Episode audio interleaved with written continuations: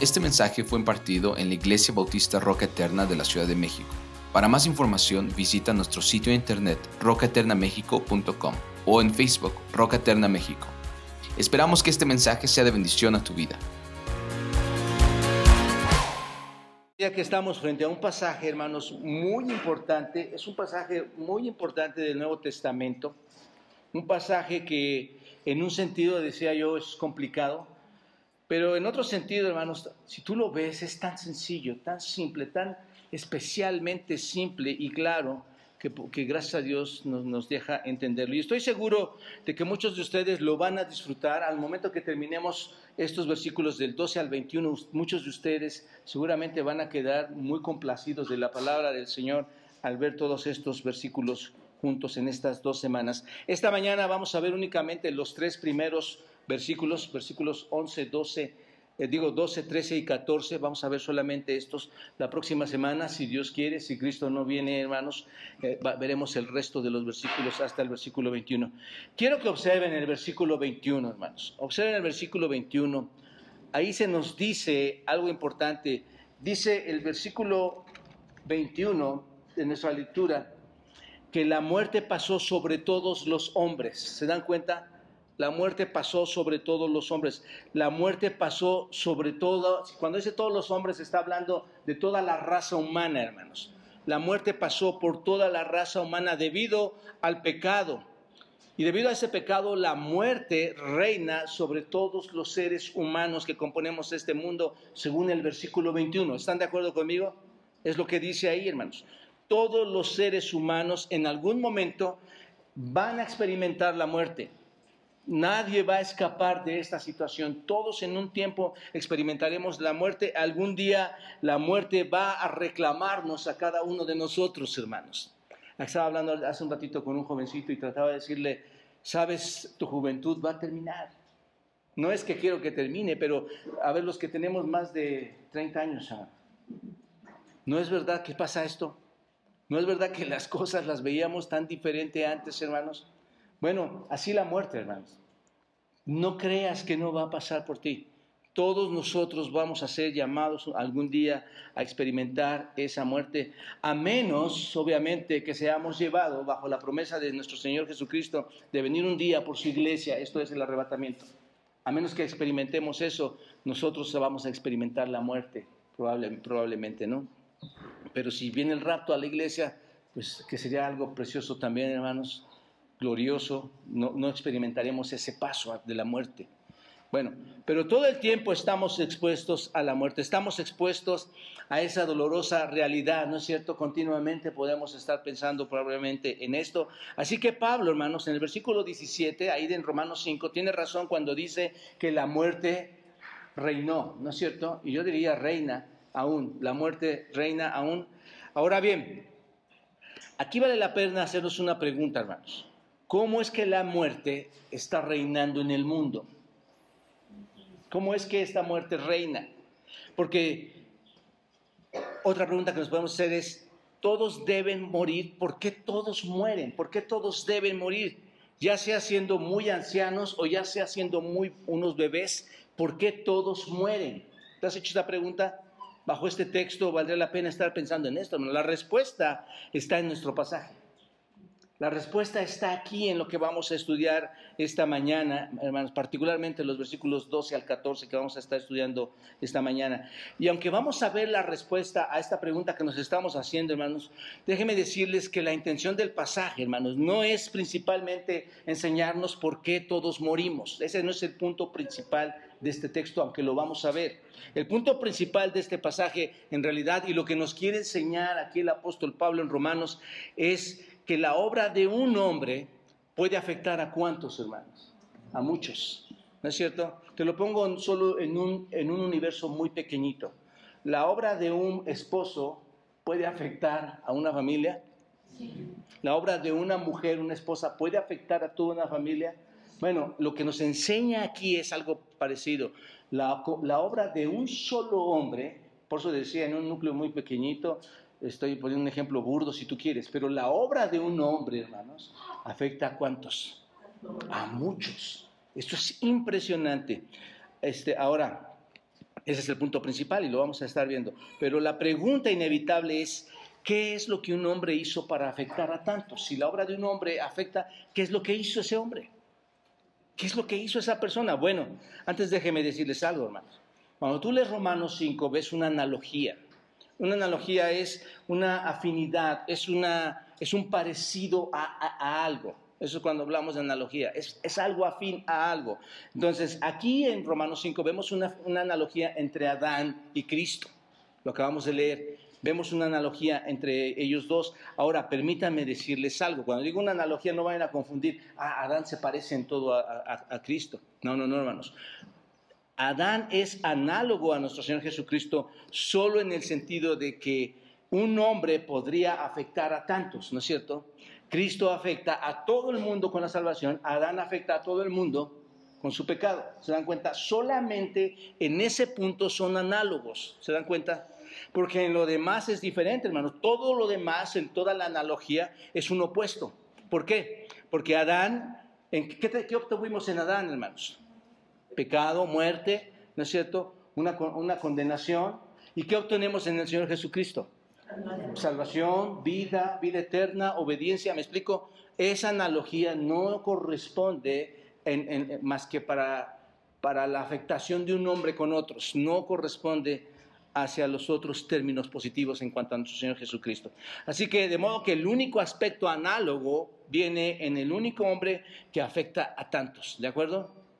Así que en este capítulo 5, versículos 12 al 21 tenemos una comparación entre Adán y Cristo, el único hombre Adán, el único que, que, pecó y afectó a toda la raza humana y se vuelve análogo a nuestro Señor Jesucristo que hizo un acto que afectó también a muchos.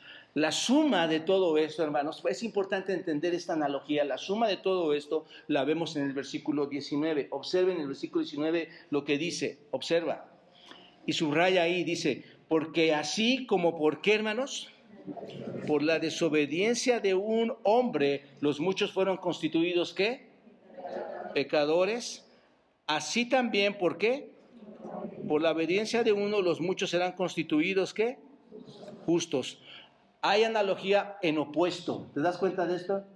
Es una analogía en opuesto. Así que aquí está esta analogía maravillosa. Espero que entendamos esta parte, hermanos, cuando digo analogía, donde Adán se convierte en la ilustración de cómo la acción de un hombre puede llegar a afectar a muchos a condenación. Y a través de nuestro Señor Jesucristo, todos los hombres son afectados en una reconciliación con Dios. Este es el punto de este texto, hermanos. Así de simple, este es el punto de este texto cómo uno afecta de una manera y de otro, y son análogos en ese sentido. Pero en el proceso de todo esto, hermanos, de esta analogía, Pablo responde a esta pregunta que nos estamos haciendo sobre de dónde vino la muerte. Mientras estamos estudiando, sale a relucir de dónde vino la muerte. ¿Entendemos esto, hermanos?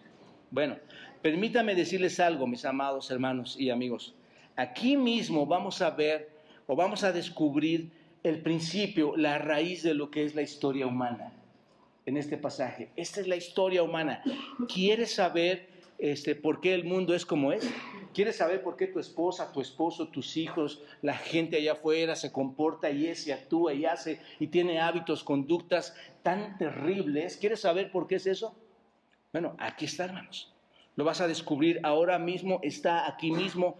Esta es la clave para entenderlo todo, hermanos aquí vamos a ver que se nos dice por qué la muerte es tan dominante.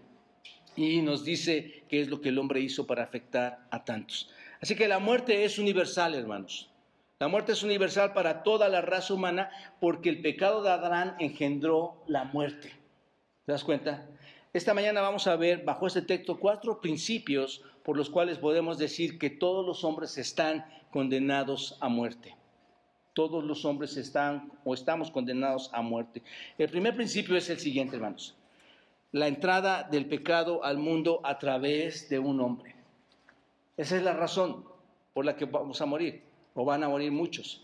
La entrada del pecado al mundo a través de un hombre. Observen versículo 12, dice, por cuanto, por tanto, como el pecado entró en el mundo por un hombre, y ahí nos vamos a detener, hermanos Por tanto, como el pecado entró en el mundo por un hombre, mucha atención hermanos, aquí observen este texto, lo que, lo que dice realmente aquí, observen que dice, como el pecado entró en el mundo por un hombre. No dice que Adán originó el pecado.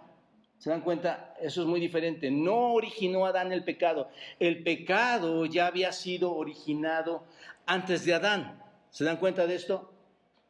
Si recordamos bien, la Biblia dice que el diablo desde cuándo ha pecado, hermanos? Desde el principio, ¿no es cierto? Dice que, Satanás pecó desde el principio. Así que Adán no está originando, según este texto, él no está originando el pecado, él lo aprendió de alguien que sí lo originó. ¿Quién, quién es ese ser que originó el pecado?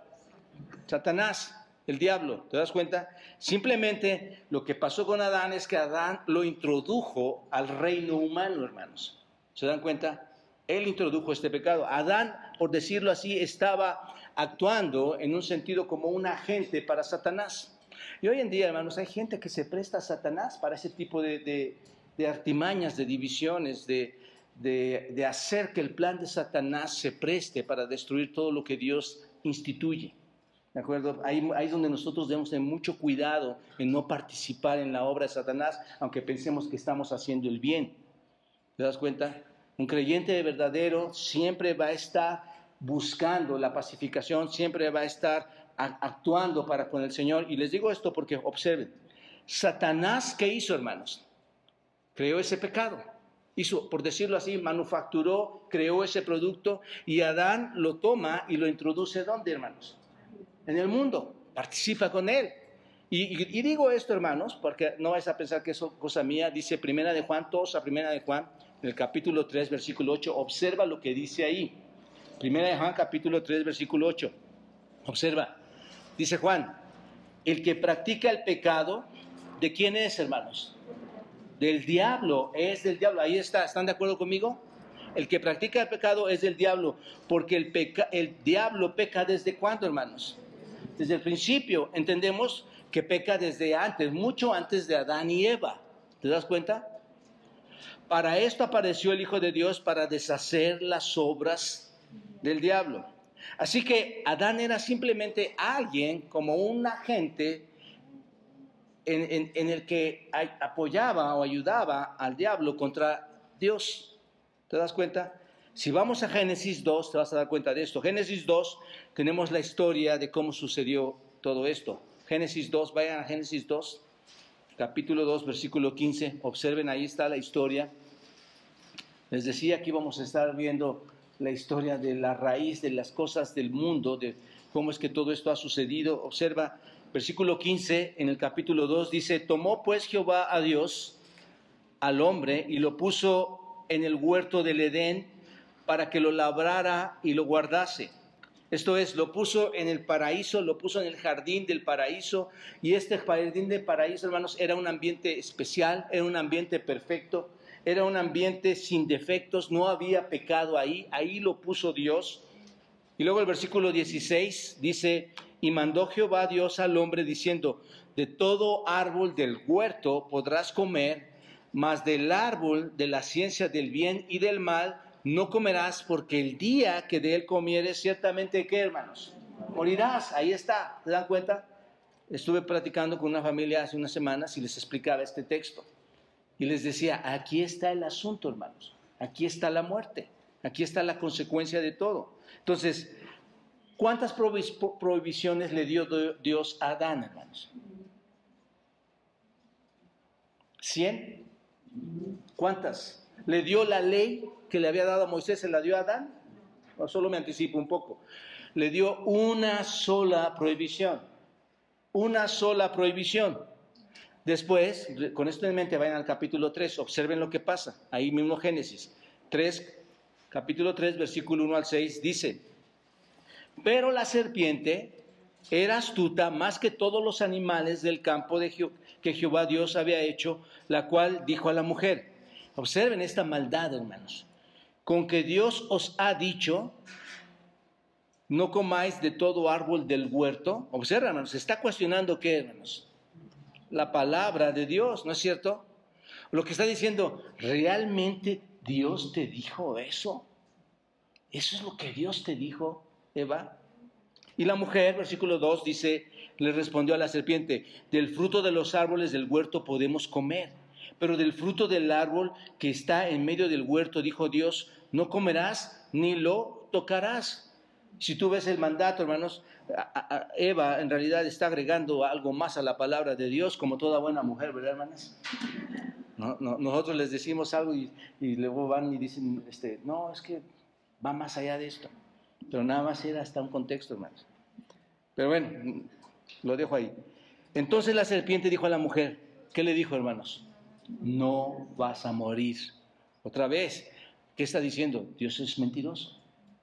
Dios es un mentiroso. Es lo que te dijo, es una mentira. Sino que sabe Dios que el día que comáis de él, serán abiertos vuestros ojos y seréis como quién. Recuerden esto, se lo está diciendo a ella. Vas a ser como Dios, sabiendo el bien y el mal. Esto parece una buena tentación o no, hermanos. A ver, te digo yo, ustedes háganlo y van a ser como Dios. Hoy, hoy tú dices como, como, como, un estudioso de la escritura, dices, no, pues no, pero piénsalo como humano, ¿a quién no le gustaría ser como Dios? ¿Es una tentación o no, hermanos? Esto es terrible, hermanos. Satanás es cruel. Es cruel. Tú dices, no, yo no quiero ser como, porque hoy tienen las escrituras. Pero esta fue una tentación grande. Y, y observa el versículo 6. Y vio la mujer. ¿Qué vio la mujer, hermanos? que el árbol era bueno para comer y que era agradable a los ojos y el árbol, ahora observa, le da, una, le da un calificativo, el árbol era qué? Codiciable. ¿Para qué era codiciable a los ojos de Eva, hermanos? ¿Para alcanzar qué? Dime si no te gusta eso. Hermanos, es tan fácil hoy en día. ¿A quién no le gusta ser superior a otro? O que nadie te mande a hacer nada. Porque si te, si te decimos que hagas algo, te ofendes. O me ofendes. Esa es la verdad, hermanos. Codiciable para alcanzar la sabiduría y tomó su fruto. ¿Y qué hizo, hermanos? Wow, si es codiciable para sabiduría, ¿qué hago? Lo como. Y dio también a su marido, el cual comió así como ella. ¿Cómo se llama eso, hermanos? Desobediencia. Una desobediencia abierta. ¿Cuántos mandatos les había dado el Señor? Uno. Imagínate, uno solo, uno solo. Es desobediencia. Eso, hermanos, eso, mis amados hermanos y amigos, es la caída del hombre. ¿Lo pueden ver? Esa es la caída del hombre. Versículo 7, observen. ¿Qué sucede? Entonces fueron abiertos los ojos de ambos y conocieron que estaban desnudos. No, no quiero entrar a detalles, si no, no voy a terminar nunca, hermanos, el texto de Romanos, pero impresionante esto, hermanos. Después de estar en una obediencia y una santidad sin pecado, ellos, sus ojos son abiertos, ¿te das cuenta? Y ahora pueden ver lo que antes no veían, hermanos. Tenían vergüenza, ¿no es cierto? Porque dice que entonces cosieron hojas de higuera y se hicieron delantales. Y, no voy a entrar al detalle, hermanos, pero recuerden que aquí está el primer sacrificio del primer animal para cubrir nuestra vergüenza, hermanos. El símbolo de la salvación de Cristo en nuestras vidas, para cubrirnos de nuestra mancha, para, que toda esa suciedad, todos nuestros trapos de inmundicia fueran cubiertos por aquel, hermanos, que se dio en la cruz por ti y por mí. Entendamos esta parte, hermanos. Tú y yo, aquí un paréntesis, no lo merecíamos. No lo merecíamos. Con Adán se hubiera acabado, los mata y punto, se acabó. ¿No es cierto, hermanos? Así de simple hubiera sucedido. Pero bueno, estaban avergonzados y recuerdan ustedes ya para no leer el pasaje, ellos se quieren esconder de Dios, trataron de correr, trataron de huir, trataron de esconderse, pero el Señor los encuentra, les habla, les da la oportunidad, no entro a detalle de esto, pero les habla y, y, ellos no responden a ese llamado del Señor, empiezan a culparse entre unos a otros pero que el Señor, ¿qué hace, hermanos? Maldice su matrimonio. Si tú lo ves, maldijo el matrimonio, lo, maldijo a la mujer, maldijo al hombre, ¿no es cierto? Esa es la caída, hermanos. Obsérvenla, esa es la caída del mundo. Ahora, ¿por qué era la, era, quiénes existían en todo ese mundo? ¿Quién era la raza humana en ese tiempo, hermanos? Solamente dos personas. Esa era la raza humana. Esos son los lomos de donde nosotros venimos. ¿Te das cuenta? Ahora, solo pongan atención en eso, hermanos. Dios les dio a, Adán un mandamiento, un solo mandamiento. Es, eso es lo único que pudo mantener a, Adán, hermanos, a, una sumisión con Dios, ¿no es cierto? Ese, ese, mandamiento lo puso por debajo de Dios. Piénsenlo. Si, hubiera, si no hubiera habido prohibiciones o mandamientos, entonces Adán, Adán sería igual a Dios, ¿no es cierto? Porque ¿cuál orden tendría Adán para para obedecer a alguien superior a él? No sé si me explico, hermanos. No, no habría manera de pensar de esta forma. Entonces, tendría el mismo derecho de gobernar, por decirlo así.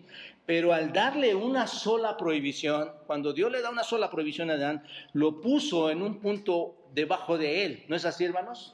Si a mí me das una... y no tienes que hacer esto, yo estoy por debajo. Y es lo que está sucediendo ahí. En ese sentido, lo que Dios le está diciendo, ¿sabes qué, Adán? Tú eres un hombre y yo soy Dios. ¿Se das cuenta de esto?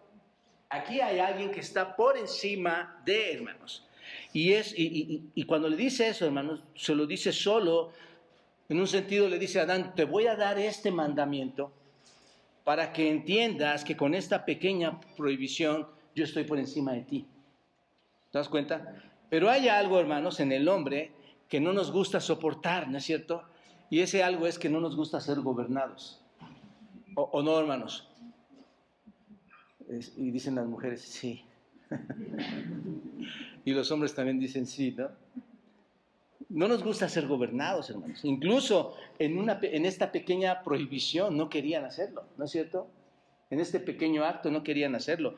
Y el querer ser como Dios este, eh, fue una tentación, hermanos, ¿no es cierto? Eso es lo que vemos en el texto, querer, querer ser como Dios.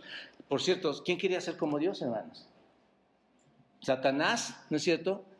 Por eso cayó Satanás. Él dijo, yo voy a ser más grande que Dios, seré como el Dios altísimo. Ustedes vean después en Isaías 14, 14, ahí van a ver cómo Satanás quiere ser igual a Dios. Y si Satanás quería ser como Dios, ¿qué hizo Satanás, hermanos? Vino y tentó a Eva y le dijo, tú puedes ser como quién. Y vino y le dijo a Adán, tú puedes ser también como quién. Como Dios, alguien que quería ser como Dios, ¿no es cierto? ¿Por qué, hermanos? Porque de esa manera nadie estaría bajo autoridad de nadie. ¿Te das cuenta de esto? Bueno, ahora bien, cuando Adán pecó, algo terrible sucedió, hermanos. Regresen a Romanos 5. Regresen a Romanos 5. Cuando ese hombre pecó, hermanos, cuando Adán pecó, el pecado entró en dónde, hermanos? No sé si me están siguiendo con toda la historia. Cuando Adán pecó, el pecado ¿dónde entró, hermanos? En el mundo, entró en la humanidad. Eso es lo que Pablo está diciendo aquí en Romanos 5, hermanos. El pecado entró aquí, su pecado trajo un cambio de santidad a su vida, un cambio de santidad a su alma, ¿te das cuenta? Lo que había sido sin pecado, lo que había sido sin desobediencia, lo que había sido puro, donde había inocencia, ¿te acuerdas? Ellos estaban desnudos, había tal inocencia, ahora estaba manchado, ahora se había corrompido instantáneamente, hermanos. ¿Te das cuenta? Entonces, entendemos, mis amados hermanos y amigos, que el versículo 12 dice que por un hombre el pecado entró en el mundo, no los pecados. ¿Sí me explico? No dice que entró la mentira, entró, entró el asesinato, entró la fornicación, no. Dice que el pecado entró en el mundo.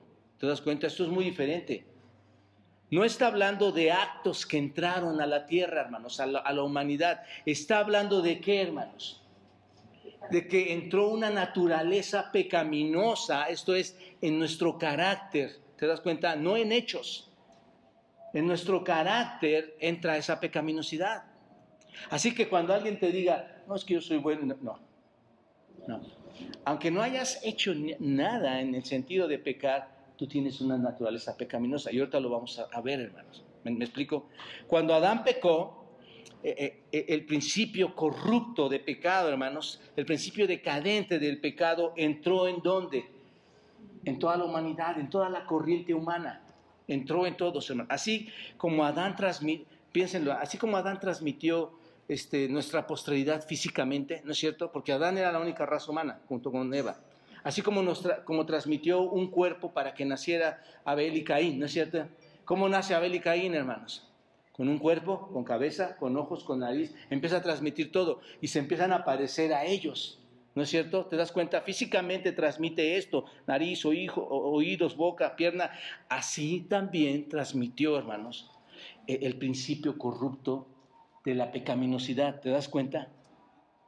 Así mismo. El pecado entró entonces a toda la humanidad. Es por eso, hermanos, que Dios nos hizo como una raza eh, progenitora, como una raza procreadora, para que lo que somos lo transmitamos a quien, a, quien, a quien traigamos, a quien llevemos. ¿Te das cuenta de esto?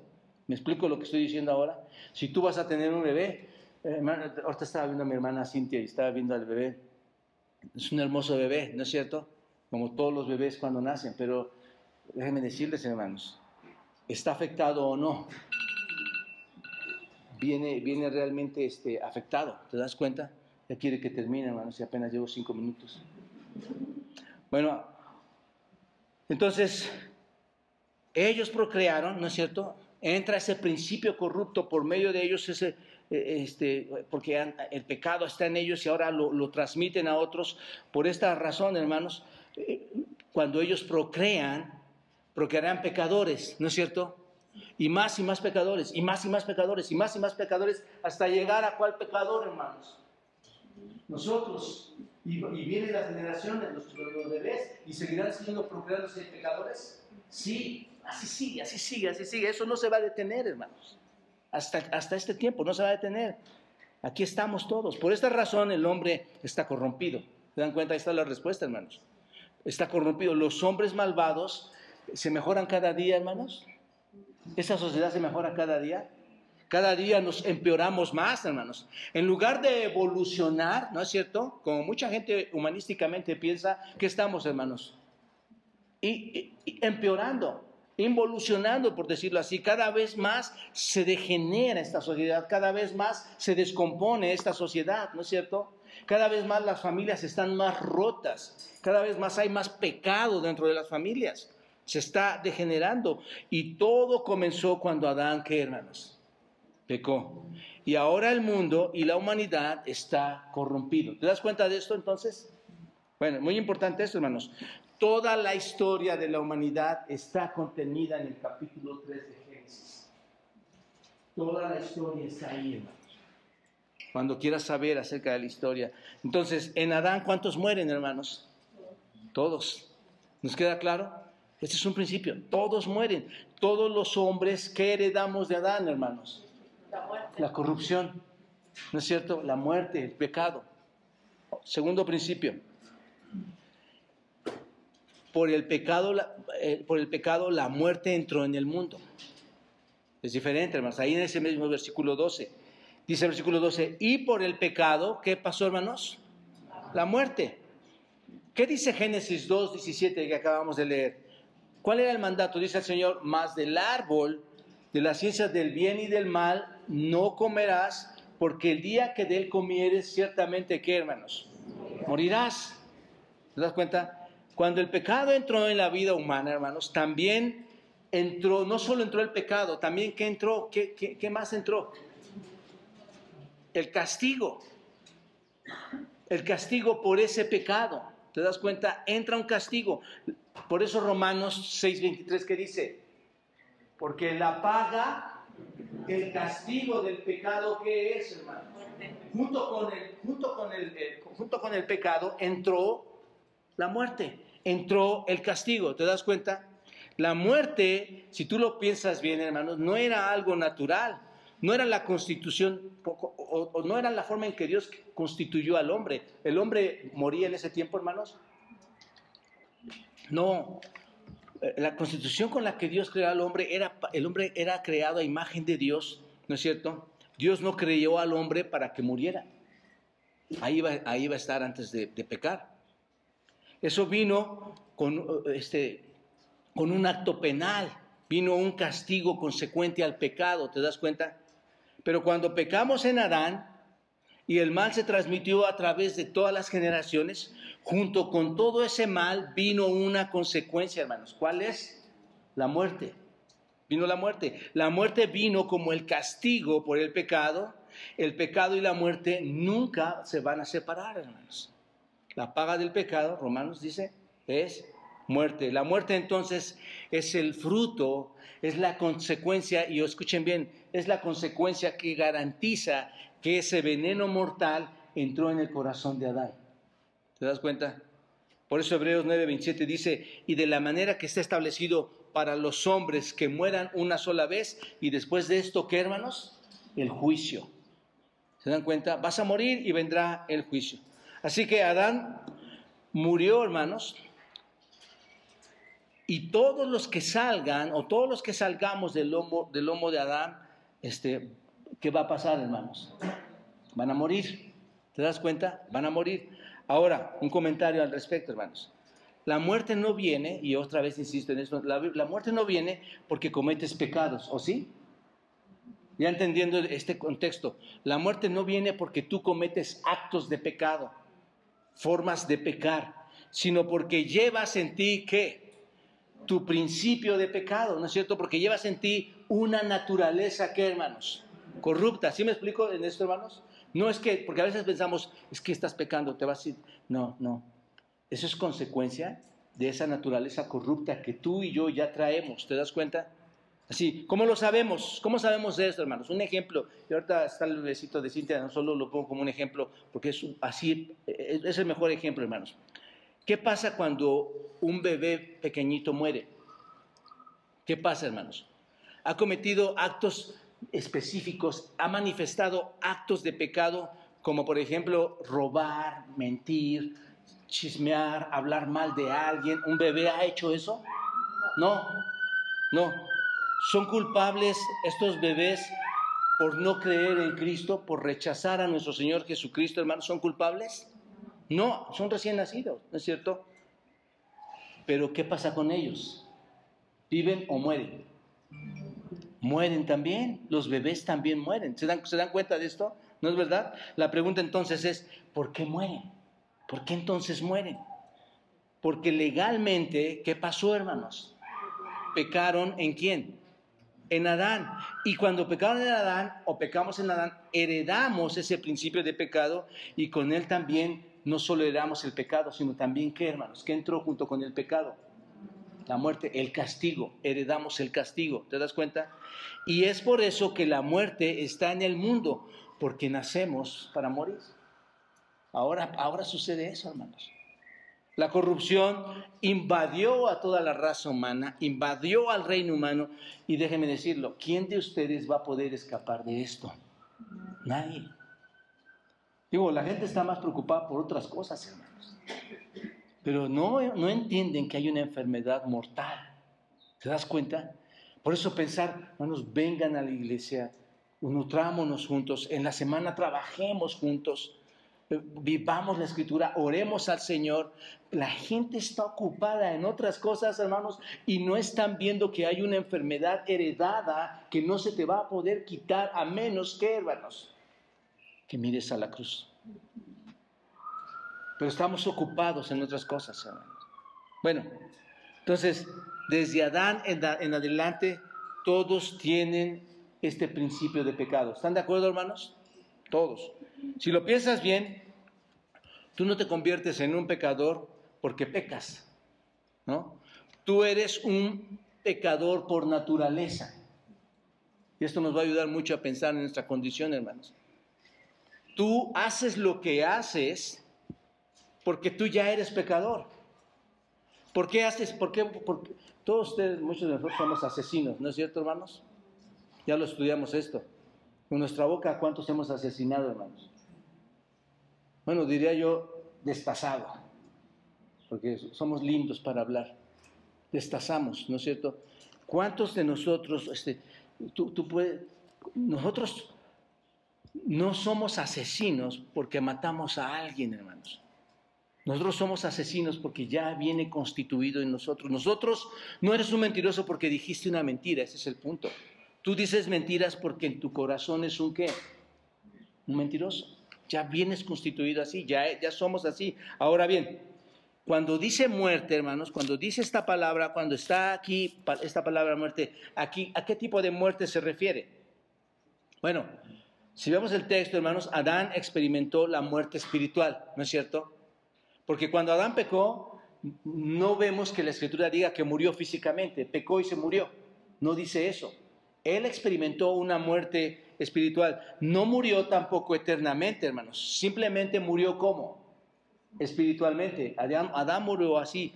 Pablo nos habla de eso en Efesios capítulo 2, uno de mis preferidos pasajes en la escritura, hermanos. Efesios 2, donde dice que estamos muertos en qué, hermanos?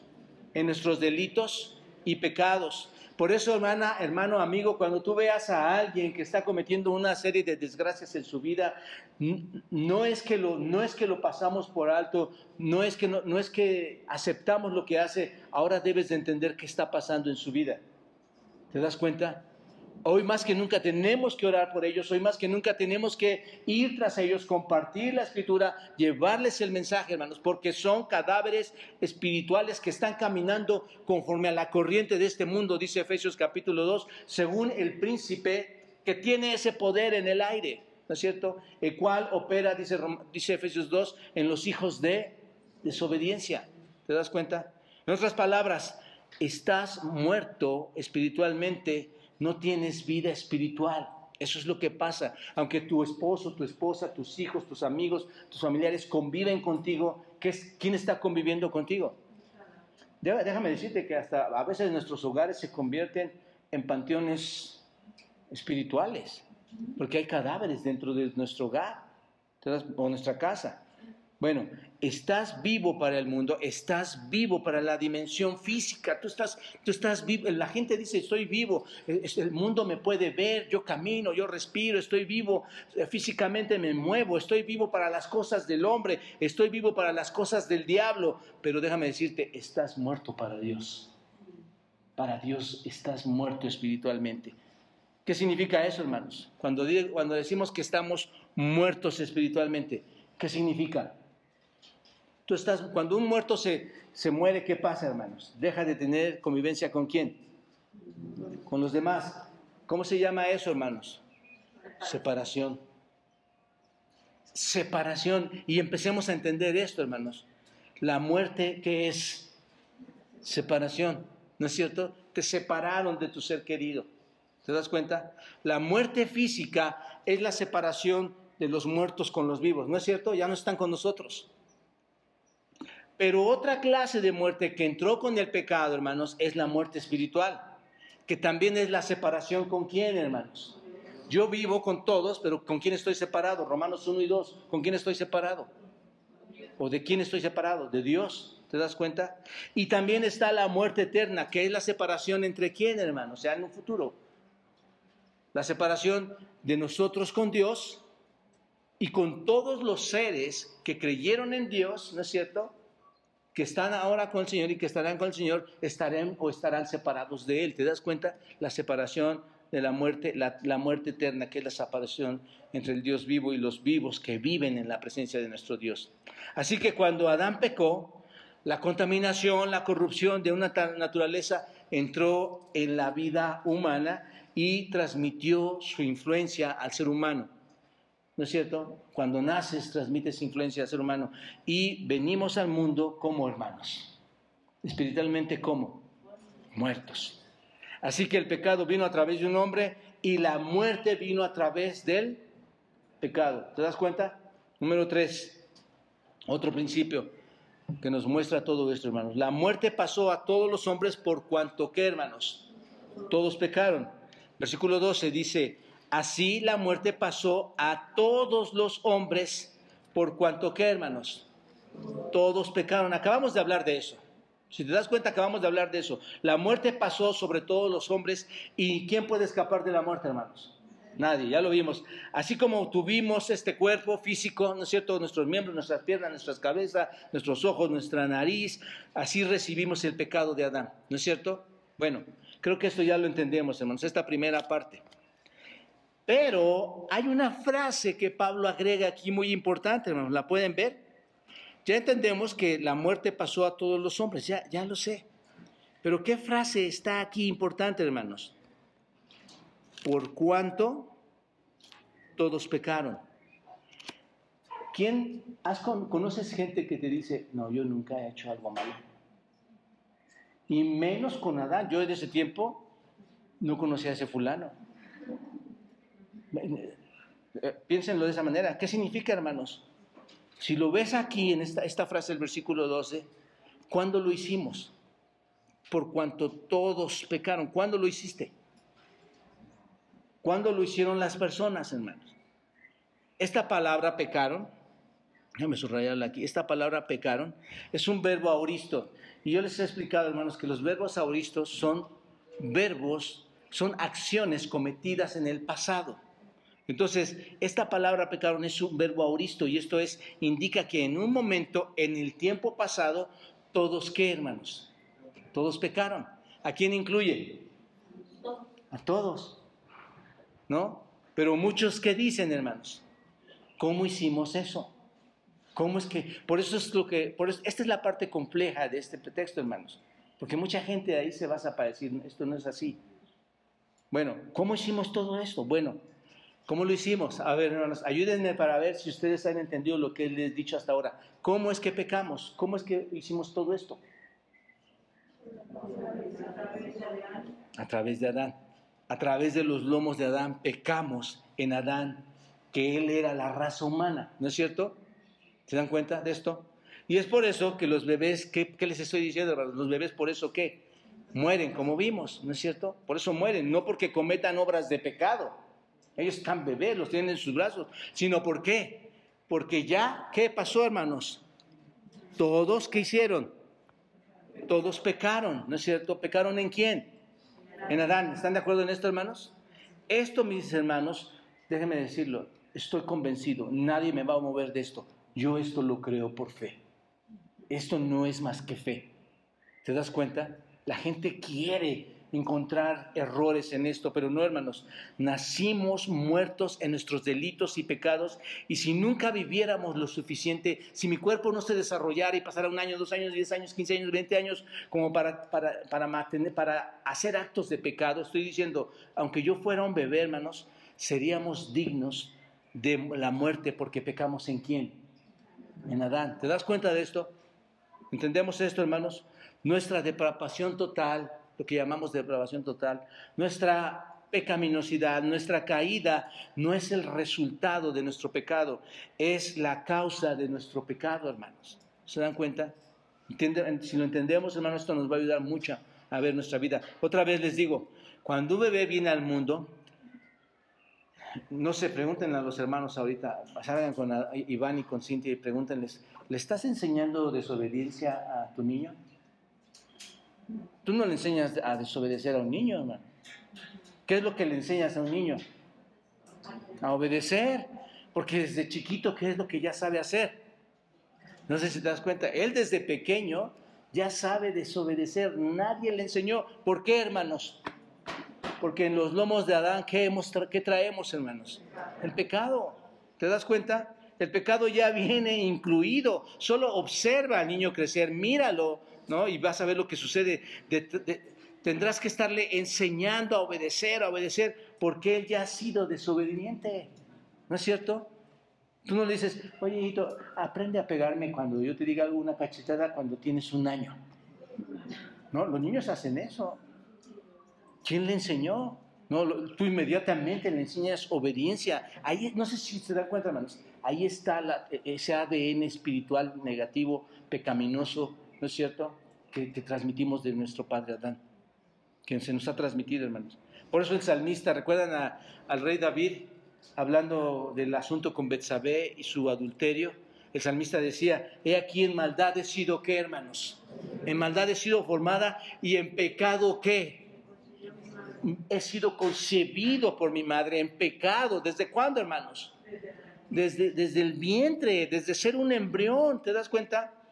Desde que es un feto es culpable, porque lleva, si te das cuenta, la naturaleza adánica, desde el embrión.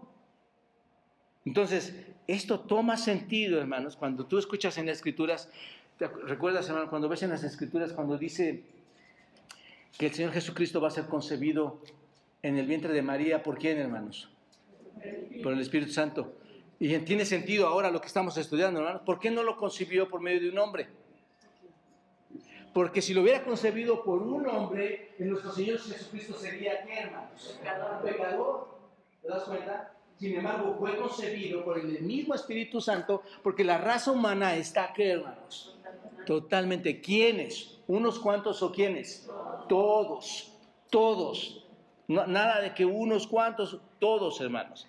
¿No es cierto? Así que, aunque tú no estabas ahí literalmente con Adán, ¿no es cierto? Eres concebido en qué? En pecado. Ah, pongamos este, esta, esta similitud, hermanos. Cuando aceptamos a Cristo como nuestro Salvador, cuando Él murió en la cruz como Salvador por nuestros pecados, no estuvimos ahí presentes con Él, ¿no es cierto? Y sí podemos entender que espiritualmente estábamos ahí constituidos por Cristo. Él murió, Él resucitó por nosotros y caminamos para ser unas nuevas criaturas. Morimos con Cristo, fuimos crucificados con Cristo. Entonces la pregunta es, ¿por qué no podemos entender que estábamos allí con Adán cuando Él cayó al principio? Si queremos creer, ¿no es cierto? Este, que Jesucristo murió por nosotros y, como Él pagó, como Él tuvo esa paga, pues ahí sí creo. Pero no quiero creer que por otro a mí me echen la culpa, ¿no? Que porque Adán pecó, a, mí, a mí, ¿por qué me vas a meter en ese asunto de que yo no, yo no lo hice? De alguna manera estábamos con Cristo cuando Él hizo lo que hizo, hermanos. Y de alguna manera estábamos con Adán cuando Adán hizo lo que hizo. ¿Te das cuenta de esto? Entonces, solo es por fe muchas de estas cosas, hermanos. A veces nos queremos cuestionar más allá, ¿por qué, para qué, cómo? No, hermanos. Y si no lo entendemos, eso significa, hermanos, que Dios tiene una mente mucho más amplia que la nuestra. Y no podemos ser como Dios, hermanos. No querramos pensar como Dios. Nosotros, hermanos, tenemos, somos demasiado finitos para entender muchas de las verdades del Señor. ¿Se das cuenta? Ahora, una pregunta, hermanos. ¿Es justo esto? Dice la gente, es que es, injusto. Yo, yo, yo, lo he vivido, hermanos, con, con personas aquí en la iglesia. Muchos cuestionan eso. ¿Es justo? Dicen, yo no pedí nacer. ¡Wow! Esto me lleva a Génesis 3, hermanos, a, a, cuestionar a Dios. Eso es un cuestionamiento duro para Dios. Yo no pedí nacer, probablemente este, ni mis padres que me concibieron pidieron nacer, probablemente ni mis abuelos que, que, concibieron a mis padres pidieron nacer, no era su culpa tampoco de ellos, no puedes culparme a mí por lo que pasó. Yo nací, estaba en mi casa, de repente mi mamá tuvo dolores de parto y yo nací ahí en la casa, en el hospital, y nací pecador, pero yo por qué soy culpable de esto? Es lo que la gente podría estar, esto, pueden pensar, eso es injusto. Les pregunto, hermanos, hay miles de pecadores que han sido salvos por el Señor, por la gracia de Dios, ¿es justo para ellos? ¿Es justo, hermanos? ¿Es justo que puedas ir al cielo cuando tú nunca pagaste en la cruz tus pecados? ¿Es justo que vayas al cielo cuando alguien pagó por ti? En lo absoluto, hermanos. No queremos ser un pecador cuando alguien pecó, ¿no es cierto? Cuando alguien más pecó por ti, no quieres ser pecador. Pero sí seguro que no te importa ser salvo cuando alguien pagó el castigo por tu pecado. ¿Te das cuenta? Es la misma cosa, hermanos. Estoy convencido que aquellos que van al infierno, hermanos, solo van porque rechazan a Cristo. Esa es la única razón. Solo van porque rechazan a Cristo. Tenemos un Dios, y quiero hacer un paréntesis aquí, hermanos, un Dios que, es paciente, que está esperando a que todos procedan al arrepentimiento, porque muchos han escuchado este mensaje. Bueno, finalmente un cuarto principio, hermanos. La muerte fue un hecho general que afectó a todos los hombres, a todos los hombres, hermanos. Observa, versículo 13 y 14, lo voy a tratar de resumir estos dos. Pues antes de la ley, observen aquí, me encanta, hermanos, cómo vamos desglosando el texto y cómo vamos entendiendo todo lo que parece que no entendíamos, ¿no? Dice, pues antes de la ley había pecado en el mundo. Observen lo que dice, antes de la ley, antes de la ley, en la historia, en el periodo del tiempo, antes de la ley, había pecado en el mundo. Pero donde no hay ley, aquí está, en esta parte donde no hay ley, no se puede inculpar de pecado a nadie. No obstante, reinó la muerte desde cuándo, hermanos? Desde Adán hasta dónde? Hasta Moisés. Aún en los que no pecaron en la manera de la transgresión de Adán, aún cuando no pecaste como Adán. ¿No es cierto? El cual es figura del que había de venir. Básicamente esto está resumiendo todo, hermanos. El punto es este. La, la muerte reinó, según el versículo 14, lo vemos aquí, ¿desde dónde, hermanos? Desde Adán hasta Moisés. La muerte reinó desde Adán hasta Moisés. Ahora escuchen bien. ¿Cuándo dio Dios la ley? En Moisés, en este periodo. Vamos a ponerlo aquí. En este periodo Dios dio la ley a Moisés, ¿no es cierto? Si la muerte, según el versículo 14 que está aquí, dice que reinaba, murió todo el pueblo antes de Moisés dice que la muerte reinaba desde antes de Moisés. ¿Murió todo el pueblo? Claro que sí, hermanos. Recuerden el principio que les he estado explicando desde antes. Todos son, todo el pecado entró y el pecado trae una paga. ¿Cuál es? La muerte. Entonces, desde Adán hacia atrás murió, murió, reinó la muerte. ¿Murieron? Sí, todos murieron, hermanos. Claro que sí. Si la muerte reinó desde Adán hasta Moisés, entonces la muerte no es el resultado de los pecados. ¿Te das cuenta? No es el resultado de quebrantar un mandamiento, porque la muerte, la, ley llegó cuando? En Moisés. No es el resultado de haber quebrado un, mandamiento, porque solamente llegó hasta Moisés. ¿Me explico? Directamente dado por Dios. Porque antes de Moisés, la ley no estaba ahí. ¿Se dan cuenta de esto? Bueno, y el versículo 13 dice que el pecado no puede ser cargado a la cuenta de uno cuando no hay ley. ¿Es cierto? Pues, ¿Cómo me vas a culpar de algo si no me has dado ley? El punto es este, hermanos. ¿Cómo puedes ser culpable por romper una regla si no hay una regla? ¿Cómo? ¿Cómo? Pablo los está llevando a este entendimiento, hermanos. ¿Por qué entonces ellos murieron? Desde Adán hasta Moisés, ¿por qué murieron? ¿Qué les estaba causando la muerte a todas estas personas? No es un acto de pecado que cometieron. ¿Qué es, hermanos? Fuerte, fuerte. Su naturaleza. ¿Quién, quién dijo eso, hermano? Ah, a ver, ya, ya le está haciendo competencia a tu hermana. Tienen 10. Tienen 10. Bueno, esto que es complicado para muchos hermanos, Dios nos lo revela o nos lo, está nos lo sigue continuando enseñando hoy, es nuestra naturaleza pecaminosa, lo que los llevó a la muerte y los que los seguirá llevando a la muerte. ¿No es cierto? Tus mentiras, tus asesinatos, tus, tus idolatrías solo son consecuencias de tu naturaleza pecaminosa. ¿Te das cuenta? Es lo que dice este texto, básicamente, hermanos. Es porque llevan un principio corrupto del pecado entre ellos, hermanos. ¿Te das cuenta? Ahí está. Y nacen en el mundo, camino a dónde, hermanos. Todo el que nazca en este mundo va rumbo a dónde. ¿Cuál es, cuál es el metro que van a tomar? ¿Qué, qué va a terminar? ¿Cuál estación? Estación infierno. No sé si te das cuenta de esto. Todo el que nace va directo al, lago de fuego, hermanos. Va directo al infierno. Recuerden, mis amados hermanos y amigos, y aquí también una explicación breve. Adán pecó al romper un mandato de Dios, ¿no es cierto? pero ¿quién, ¿quién rompió el mandato? En ese, ¿Quién era la raza humana en ese entonces? Adán únicamente. Adán sí pecó al romper un mandato de Dios. ¿Cuántos mandatos rompió? Uno. Ahí está el contexto que les di. Solo rompió uno. ¿No es así? Dios dijo, no comas del fruto del árbol del conocimiento del bien y del mal. ¿Y, qué pasó, hermanos? Lo hizo. ¿no? Entonces, en cierto sentido, el pecado de Adán fue un pecado contra la ley. ¿Sí? Pero desde Adán hasta Moisés, eso fue con Dios, pero desde Adán hasta Moisés no hay esa gran revelación de leyes que el Señor da a Moisés, por tanto todos, ¿qué hermanos? Murieron por su naturaleza pecaminosa. ¿Está claro, hermanos? Y la conclusión es que morimos no por actos de pecado. ¿Te das cuenta? Desde Adán hasta acá no había ley. No morimos, no murieron por actos de pecado.